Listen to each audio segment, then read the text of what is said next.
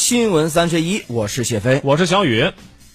哎，春困来袭怎么办呢？这个无疑让你放松自我。新天成手机懒人沙发展菜等你来，前一百名到访就有机会获得防晒装备。地铁口一线湖景亲水洋房全程不限购，八七零五个九，八七零五个九。此外再来关注啊，五月一号到四号，奥莱十城年庆，千亿品牌一折起，五千万豪礼大派送，全民疯抢模式在哪儿呢？在郑州首创奥莱，五月一号早上八点到五月二号凌晨两点，全场。折上七折，整点还摇一摇，好礼送不停。小米水壶、夏凉被、玻璃器皿十件套以及手持小风扇都等你来拿，就在郑州首创奥莱。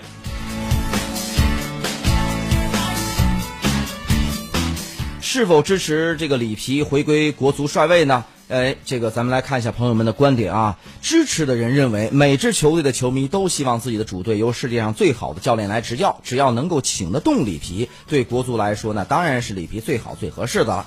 另外呢，里皮执教国足呢，在正赛里的成绩还是不错的，十二强赛和亚洲杯的胜率超过百分之五十，这个成绩有目共睹，他能够让中国队踢出较高水准。另外呢，还有人说里皮对中国足球和亚洲足球实在太过了解了，对中国国家队了如指掌。世界杯预选赛九月份就开赛了，时间上很紧，里皮可以马上进入角色呃角色。那么另外呢，有人认为也也不同意反对的，他认为呢，里皮的薪水太贵了，主管部门凭什么花这么多钱请一个教练呢？花钱就能砸出奇迹吗？这些钱为什么不花到更需要的地方呢？另外有人说，里皮带国足主要是在精神层面上有促进。亚洲杯对韩国、伊朗看得出国足离亚洲强队还有极大的差距。技战术层面上，里皮对球队其实没有提升。他们认为呢，国足现在需要的是革新性的教练，而不是做最后的一一包的那种。里皮已经七十一岁了，精力有限，足球理念未必跟得上时代。国足需要一个新锐教练，给他新锐的，咱们倒倒能接受得了啊？那是。哎，这个咱们继续有请咱们的这个河南新闻广播的体育评论员赵凯啊做客节目来聊一聊里皮的这个事儿。刚才说到这个国足了，这个前一段时间呀，呃，又有人把这个谁范志毅给搬出来了，采访范志毅说意思是当年一语成谶呐，因为当年呢咱零比五输给泰国的时候，范志毅说你那你接下来你还输缅甸，输越南的，输越南的 啊，脸都不要了。结果有人说，咱们现在就是输越南，就是这事儿也说准了。哎，越南这两年足球进步也是我们有目共睹。哎，对对是。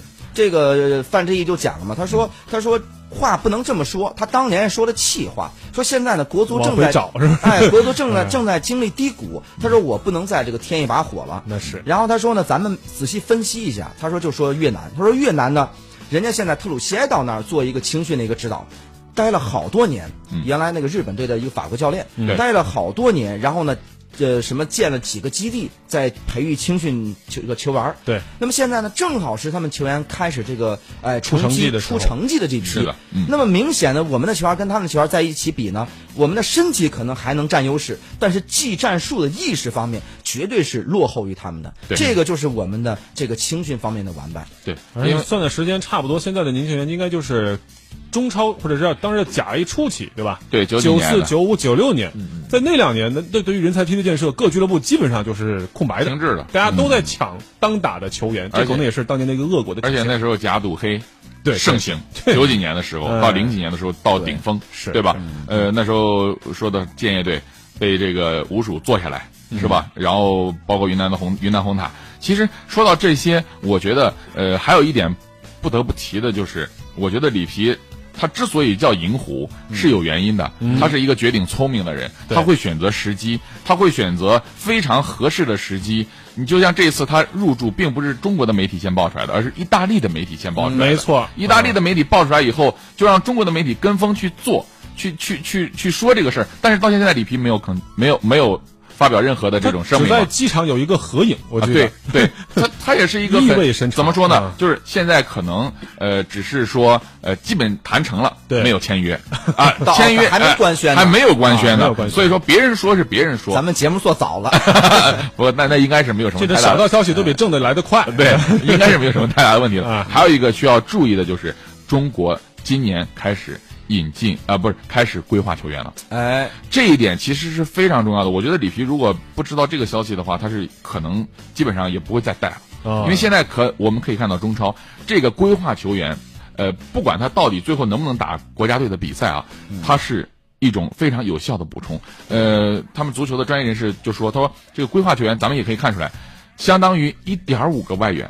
为什么说一点五呢？他可能没有外援那么强，但是比国内球员强。哦，哎，这是一定的。你包括建业的这个周定洋，对我们可以看出来，他在这个后中后场的这个奔跑能力，包括他的拦截能力，是明显要强于这个冯潇霆，呃，不是不是这个冯卓毅和这个王上源的。哦，所以说，其实他也是一个未来国家队一个很好的补充。因为既然开了这个口子，我们其实有很多的，包括规划的球员，包括我们的年轻球员，现在在这个国外去进进行青训，包括进行国外的青训的体系，然后送到国外的俱乐部去进行青训。其实我觉得。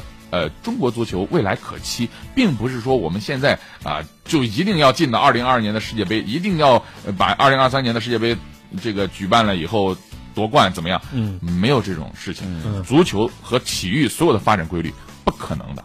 哎换句话说，就是里皮有信心了，我们应当也跟着他有点信心。对意大利人够狡猾的，他都他那么聪明的人是吧？能看透很多东西的是吧我们为什么不呢？对不对？包括很多人说到这个两千万请里皮是不是值得？我觉得要这么看一个事儿，就中国体育啊，现在真正不能离开足球跟篮球。为什么呢？你越是发展这种这种职业化的体育，越需要钱，而足球和篮球两台就是造钱的机器，没有它，你别的体育你贴都贴不起。咱不要说钱，钱对于商人来讲，它只是一个工具。对我们可以说广州恒大，他利用恒大足球队挣了多少钱？嗯，是买一两个外援，那些钱对于他来讲太小了，可能广州卖两套房子就可以了。我我们也 对不对我们也希望有人原靠我们原来在中超之前，在在这个广州恒大进入到广州队之前，你知道恒大吗？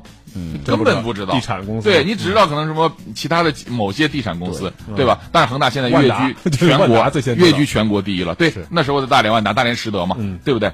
所以说现在为什么恒大会第一啊？就是进入到亚洲杯决赛了，就是夺冠了，是不是？就是中超七连冠呀，对不对？这这些对于他来讲，他掏宣传不要钱吗？哎，是不是？我们不要考虑这两千万是不是花到国足的教练的身上，而是要考虑他能够给我们带来什么。对，对，如果是从这个层面上，那两千万花的值，咱咱也不知道得多少钱呢啊。这个有朋友就讲了，叫愤怒的窝窝头就说了，他说中国足球大环境啊根儿都坏了，青训不行，足球普及不行，光看各个城市的足球场的数量就知道。我周围好多小时候踢足球的，大多数人呢是因为家里钱供不上。里皮再次执教国足呢，肯定是利大于弊。他首先肯定啊，先进的足球理念、技战术，包括针对球员的身体和保护都有提升。其实啊，呃，说真的，这国足踢不好不可怕，可怕的是这个可气的是没有斗志、没有信念，荣誉感不强。嗯，而荣誉感呢，也是这个里皮最后的的最后阶段他提出来的一个。不感谢球员，对吧？那句话对气非的这个常扎心的。其实最后一场，呃，我个人感觉啊，那场比赛比较诡异，啊而且是，呃，是三个中后卫的三个失误，对，然后导致的这个国足输球。其实那几个失误是完全可以避免的。你要说，你说冯潇霆他那个时候在想些什么？可能是真是大赛把他压迫的这个太紧张了，这个导致这个变形。那那个球完全可以大脚直接就踢出去就行了，对多简单是一个非常这个。咱不说职业后卫，这个业余球员都会知道的。给我就是中国队以前后后场最擅长的就是大脚解围嘛，大脚解围，对不对？就破坏出底线，然后让人过来防守嘛，啊是不是？你非要带下那个球，你是比人跑的前锋跑得快，还是怎么样？这个咱们后期不说，这可能也是里皮到最后之所以生气的，我觉得原因之一，就是这么简单的问题，还需要我去给你讲吗？有点老师的意思，对不对？我可以输，我可以让你远射，我可以让你的配合过去了，但是不能以这种失误的情况产生让我最后输球的原因。而且一而再再而三啊。对两三次同样的失误，对，所以就是说，这个你说是球员给他做下去了吗？